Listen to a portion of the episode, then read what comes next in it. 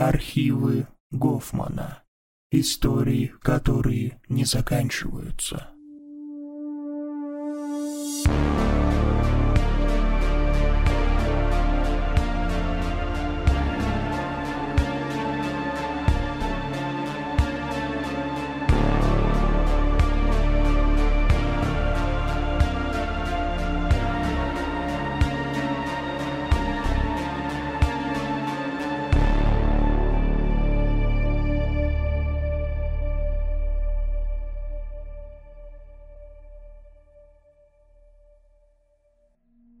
Когда я пытаюсь воскресить в памяти детские воспоминания, всплывает не так и много.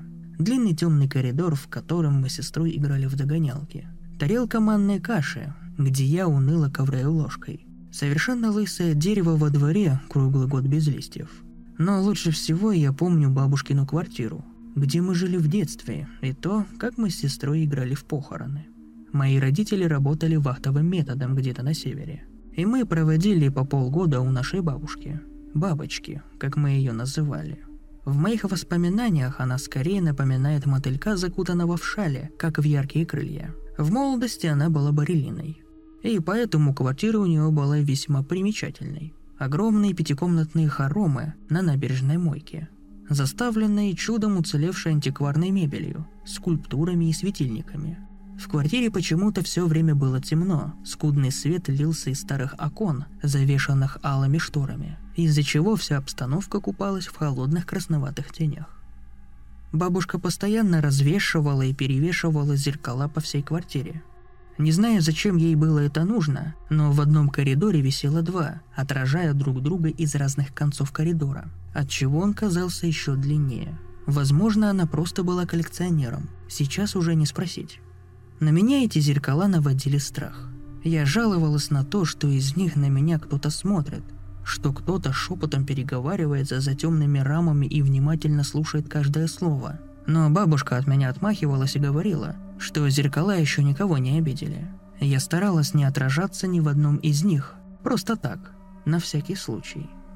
Наша любимая комната была бабушкиной гардеробной, где хранились ее наряды. Можно только представить, какое любопытство и восторг вызывали у двух девчонок аккуратно развешанные в мешках бальные пачки, корсеты и болеро. Трогать это нам, разумеется, было категорически запрещено. Но мы часто пробирались в эту комнату и играли то в принцесс, то в цыганок, то в русалок. Наибольшее любопытство и вместе с тем смутный страх вызывал у меня гардеробный дубовый комод с зеркалом – на потемневшем боку которого были вырезаны тончайшие деревянные линии. Как мне потом объяснили, это называется трюмо. В потемневшем от времени зеркале отражалась хрупкая сине-желтая ваза с обежавшей по ней трещиной и стеклянными венецианскими цветами в ней. Флакон остропахнувших духов с вытерной надписью и лакированный сундучок с нарисованными черноволосыми женщинами, державшими веера в тонких руках. Лишний раз я к трюму подходить боялась. К тому же моя сестра Лиза каждый раз говорила, что если я посмотрю в это зеркало, ко мне придет злой молох и утащит меня в зазеркалье. На мой день рождения бабушка, поискав в своих запасах, подарила мне куклу, которую покойный дедушка привез с заграничных гастролей. Он был концертмейстером. Это было настоящее чудо старинной красоты. Хрупкое фарфоровое личико, огромные голубые глаза, каштановые кудри из настоящих волос, шелковое платье и шляпка на завязках. А еще у нее была настоящая деревянная кроватка, крохотное одеяльце и сменная сорочка. Для ребенка, чье детство пришлось на середину 90-х, это было что-то невообразимое, будто случайно попавшее из другого мира, словно ей оказалось в каком-то старом заграничном фильме – Моя сестра тогда сказала, что в этой кукле нет ничего особенного, что мама с папой привезут ей с десяток таких, и что только такие наивные дурочки, как я, могут радоваться такой ерунде. А вечером она предложила мне поиграть в похороны Катрины, как я ее называла. Я, разумеется, с возмущением отказалась и поставила кроватку с куклой около своей, чтобы Лиска не вздумала по своему обыкновению что-нибудь учудить. Но как я не пыталась бодрствовать, сон оказался сильнее меня. Когда я проснулась утром, рядом со мной стояла пустая кроватка с разворошенным бельем. Вы и сами можете себе представить, что чувствует человек, которого лишили любимой вещи. Я рыдала и билась на полу, а Лиза смеялась. Бабушка накапала мне валерьянки и отправила Лизу в угол. Но, разумеется, это ни капельки не помогло. Я ругала сестру самыми злыми словами из всех, которые знала. А Лиза сказала, что она ни при чем, и что куклу утащил Молох, как только я уснула. Она сама видела огромного дядьку, всего изогнутыми шипами, с двумя рогами и огромными круглыми зелеными глазами, светящимися в темноте. Когда он вошел в комнату, она не смогла пошевелиться от страха и сама видела, как он вытащил Катрину из кроватки, задушил своими костлявыми пальцами с длиннющими когтями и унес ее в зеркало в трюмо. Разумеется, я не поверила в эту ложь. Вырвавшись из бабушкиных объятий, я вцепилась Лизе в волосы и потребовала вернуть куклу. Та тоже завизжала и сказала, что я сама скоро увижу, как приходит Молох, а если я ей не верю, то мне нужно заглянуть в зазеркалье, только как бы я от этого с ума не сошла. Бабушка тогда нас насильно разняла, а я проплакала весь вечер и всю ночь у нее на коленях. Каково же было мое удивление, когда утром я обнаружила Катрину в кроватке, накрытую крохотным пуховым одеяльцем, а рядом сидела Лиза – я подумала, что моя сестра сожалеет о том, что сделала, и обняла ее. Но она зашептала мне в ухо. «Соня, Соня, твоя Катрина умерла. Молох задушил ее и принес тело, и теперь нам точно придется ее похоронить». Я отстранилась, не понимая. Тогда Лиза объяснила мне, что она нашла куклу на трюмо, но она не дышала. Молох убил мою Катрину и забрал ее душу. Понятия не имею, откуда она это взяла. Должно быть, она вычитала это в какой-то книге из бабушкиной обширной библиотеки. Теперь нам предстояло совершить погребальный обряд. Лиза объяснила, что для того, чтобы Катрина воссоединилась со своей душой, нам нужно осветить комнату свечами, открыть дверцу трюмо, положить туда зеркальце, прошептать волшебные слова, похоронить куклу в вещах, сложенных в ящике, а потом обязательно запереть дверцу на ключ, который Лиза стащила у бабушки, и погасить все свечи. Мне было жаль закапывать свою Катрину в ящике, но я очень переживала за ее бессмертную душу, поэтому покорно согласилась участвовать в Лизиной игре. Дождавшись ночи, мы прокрались по коридору к комнате гардеробной, где стояло трюмо. Квартиру укутывала полнейшая темнота и тишина, прерываемая иногда скрипом бабушкиного дивана – мы зажгли свечу, которая выхватила из темноты потемневшее зеркало, резную дверцу гигантского шкафа и несколько хрусталиков на люстре, отозвавшихся тихим звоном на наши легкие шаги. Мне показалось, что кто-то смотрит на нас внимательным и строгим взглядом из самого темного угла.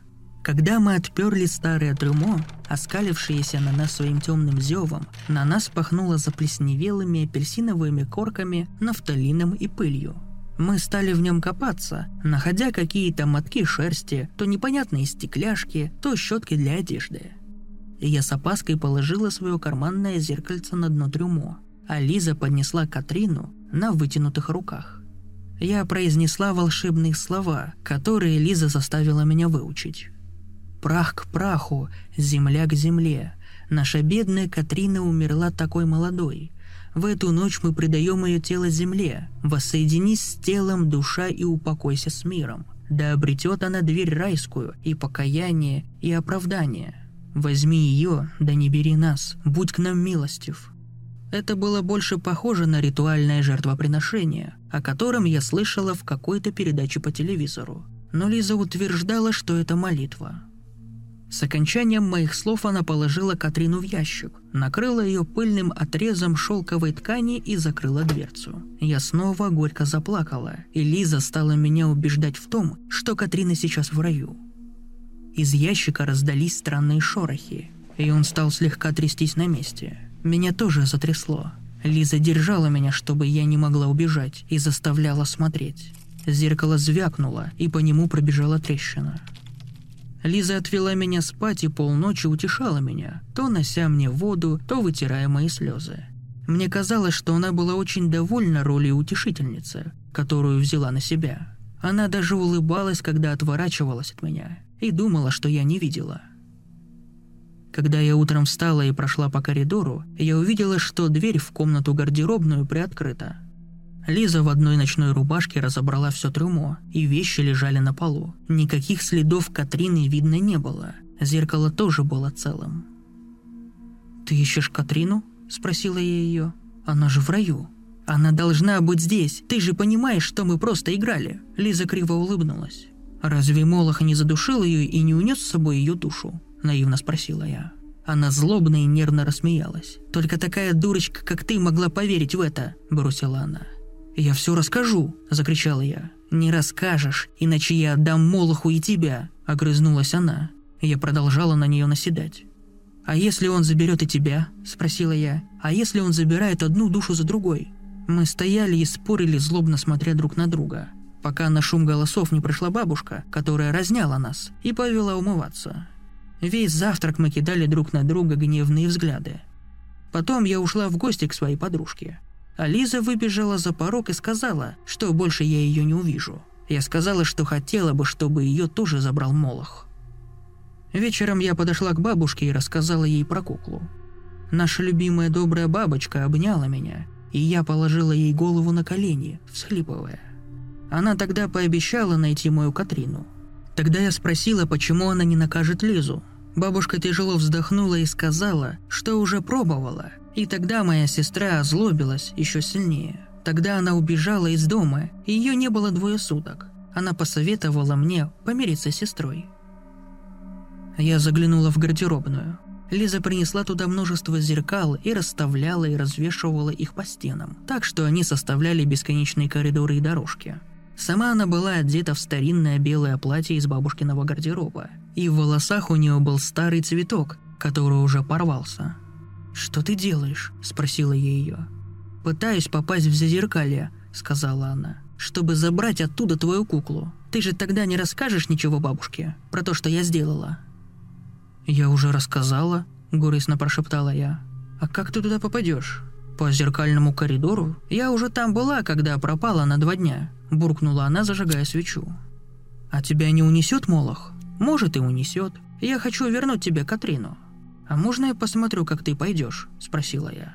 «Ну смотри», – разрешила она. Лиза погасила люстру, и только свет из окна и крохотный огонек свечи отражался то в одном зеркале, то в другом, словно умноженный в сотни раз. Зеркала начали тихонько позванивать, будто переговариваясь друг с другом. Раздался тихий гул и скрежет стекла о стекло. Лиза встала в середине комнаты, взяв в руки свечу. Сначала ее лицо смотрело отовсюду, из трюмо, из зеркала во весь рост, из комнаты, из двух зеркал, раньше висевших в коридоре, из круглого зеркала из нашей комнаты, из зеркала в тяжелой раме из бабушкиной спальни и из наших маленьких карманных зеркал, прислоненных к комоду. Я на секунду закрыла глаза, а когда открыла их, моей сестры в комнате больше не было. Ее лицо исчезло из всех зеркал, как будто выключили несколько телевизоров сразу – Сначала я решила, что это очередная злая и глупая Лизина шутка, и даже была готова к тому, что сейчас она вылезет откуда-нибудь из шкафа, но ее в комнате не было. Я позвала ее, но ответа не было. Я искала ее по всей квартире, но найти не могла. Я бегала и звала ее, но она так и не появилась ни в тот день, ни в какой-нибудь из следующих, словно у меня никогда не было сестры. Я попыталась спросить что-нибудь у бабушки, но она отказывалась со мной разговаривать на эту тему. Я пыталась втолковать ей то, что сестра ушла по коридору из зеркал. Не говоря ни слова, бабушка завесила все зеркала, что убедило меня в том, что я была права. Но тогда я решила, что с Лизой случилось что-то такое, что опасно упоминать, и хранила эту тайну всю жизнь. Сейчас мне 25 лет – Недавно я набралась смелости и спросила у мамы, что же тогда случилось на самом деле и где Лиза. Мама странно на меня посмотрела. «Я думала, ты все помнишь?» – холодно протянула она. «Помню что, мама?» «Как умерла Лиза, разумеется». Я пристыжливо замолчала. В моей памяти отпечаталось, что она убежала в коридор из зеркал. Но как 25-летняя девушка может продолжать в это верить? Не хочу вспоминать это, как будто переживаешь снова и снова», — сказала мама, отпив вина из бокала. В тот день Лизу нашли мертвой в подвале. Маньяк-убийца. Восемь доказанных эпизодов. Лиза последняя. Неужели ты забыла? Я замолчала. Что я могла ответить на этот вопрос? Мама тем временем продолжила. Я разворошила осиное гнездо воспоминаний. Нас с отцом тогда вывезли с севера, но сама понимаешь, пока дали телеграмму, пока доехали. В опознании участвовала бабушка, она же ее и хоронила. Она потом рассказывала, в каком виде ее нашли. А еще рассказывала, что в тот день, когда она пропала, вы сильно поссорились. И ты сказала, что надеешься больше никогда ее не увидеть. Прости, Соня, прибавила она. Я тебя нисколько не виню. Мы красноречиво промолчали. Она помнит о том, что Лиза поссорилась со мной через столько лет. Когда мы приехали, ты играла в похороны со своей куклой. Катриной ты ее, кажется, называла. Когда я увидела это, я, честно признаться, спрятала твою игрушку. До сих пор жалею об этом. Если хочешь, ты можешь ее найти в бабушкином комоде. На следующий день ты зачем-то утащила все зеркала из квартиры, развесила их в костюмерной и вглядывалась в них. Ты тогда сказала, что твоя сестра пропала в зеркалах. Мне ничего не оставалось, кроме как молчать и не опровергать твою легенду. Я молчала. Картины в моей голове мелькали с ужасающей быстротой. Реальные воспоминания заместили ложные. Когда я смотрела, как Лиза исчезает в зеркалах, ее уже не было в живых. Я вспомнила и о горе родителей, и что бабушка, крепкая еще пожилая женщина, сгорала от горя, как свечка. А что Лиза? Она действительно утащила мою куклу, и ее тело нашли с ней в руках. Зеркал и коридоров я, кстати, до сих пор немного побаиваюсь.